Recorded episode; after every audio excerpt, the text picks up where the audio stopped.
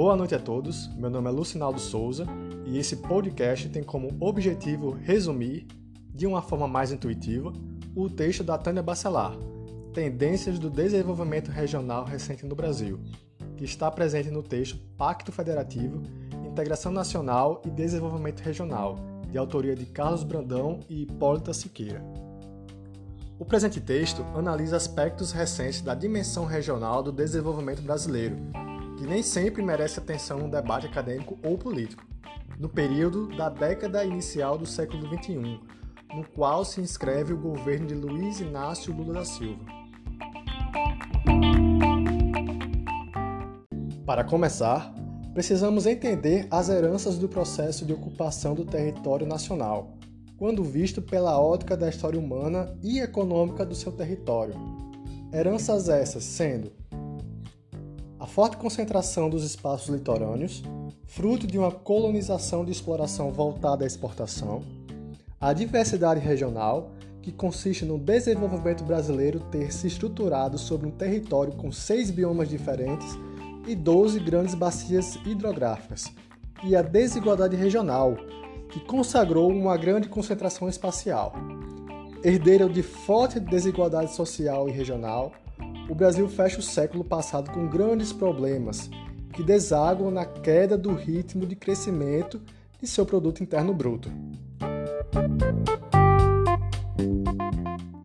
O tema das desigualdades regionais ganhava espaço na agenda nacional e o Brasil constrói, a partir da década de 1960, políticas regionais explícitas, especialmente as destinadas ao Nordeste e Norte do país, regiões onde o hiato entre base econômica modesta e o contingente demográfico relativamente maior, especialmente o Nordeste, requeriam políticas expressamente voltadas à ampliação da base, da base produtiva. E este foi o foco das iniciativas tomadas, em especial pelo governo federal. Por volta dos anos 1970, se percebia um deslocamento na atividade industrial, que deixava de priorizar o miolo paulista. O Sudeste, por exemplo, concentrara 80% das atividades industriais do país, tem sua participação nesse setor reduzida para 62%, às vésperas do governo Lula. No que se refere à base agropecuária, o destaque vai para a região centro-oeste, pois enquanto o Sudeste e Sul perdem peso relativo na produção nacional, o Centro-Oeste quase triplica sua importância, passando de 7,5% em 1970 para 21% em 2006 sua participação no valor bruto da produção agropecuária brasileira. Esse é o domínio do agronegócio, que emprega pouco, uma vez que essa região passa apenas de 5,3% para 6,1% de seu peso total do emprego na agropecuária do país. No mesmo período, enquanto o Nordeste, onde domina a agricultura de base familiar, abriga 46% desses ocupados em 2006. Não é à toa, portanto, que o Nordeste se destaca quando se trata de, localizar onde se concentra a pobreza rural do país.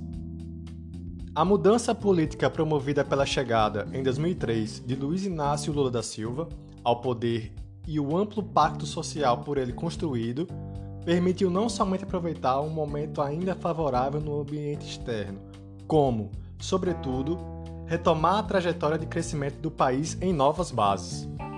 A experiência mais importante foi a de romper com o padrão de crescimento que dominou o século XX. Quanto mais a renda nacional crescia, mais se concentrava. Ampliando significativamente, assim, políticas públicas de transferência direta de renda, e promovendo a elevação rápida e corajosa do salário mínimo real em ambiente de inflação baixa, ampliando assim o poder de compra de parcela significativa dos brasileiros de menor poder aquisitivo. A base agropecuária organizada pelos produtores familiares também se beneficia do novo momento vivido pelo país, vez que ela responde pela maior parte da demanda dos alimentos básicos da dieta alimentar dos brasileiros. Regionalmente, tais estímulos batem forte no Nordeste, onde está a maior enorme maioria dos produtores familiares do país, e no Sul, onde esse segmento é representativo e bem organizado, beneficiando também o Norte, vez que tais produtores têm peso importante na região.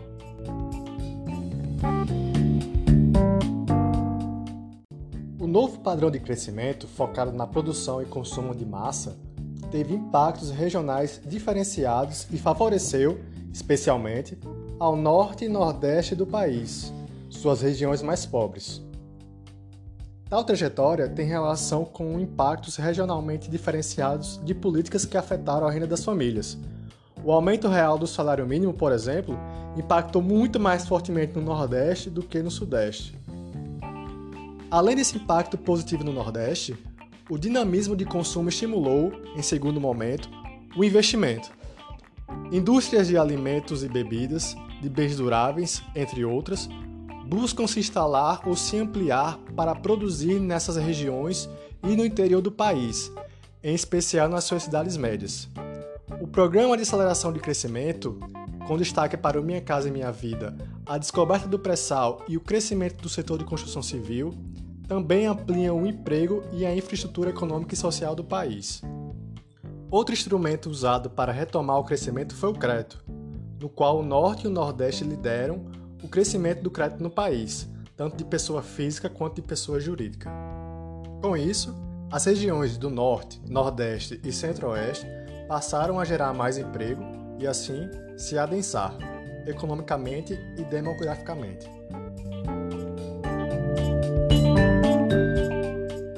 É importante notar que, para construir a trajetória experimentada pelo país, foi importante combinar, com sabedoria, políticas sociais e econômicas. Portanto, o governo federal, buscando a redução da pobreza extrema, desenvolveu políticas regionais para tal fim. Em vez de considerar primeiro o lado da oferta, como em geral recomendam os economistas, atuou-se mais fortemente pelo lado da demanda. Elevou-se o nível de renda das famílias da base da pirâmide social. Essa foi uma mudança importante e que teve reflexos regionais positivos. Consta-se assim que foram políticas nacionais de corte setorial que predominaram, impactando favoravelmente na redução das desigualdades regionais herdadas.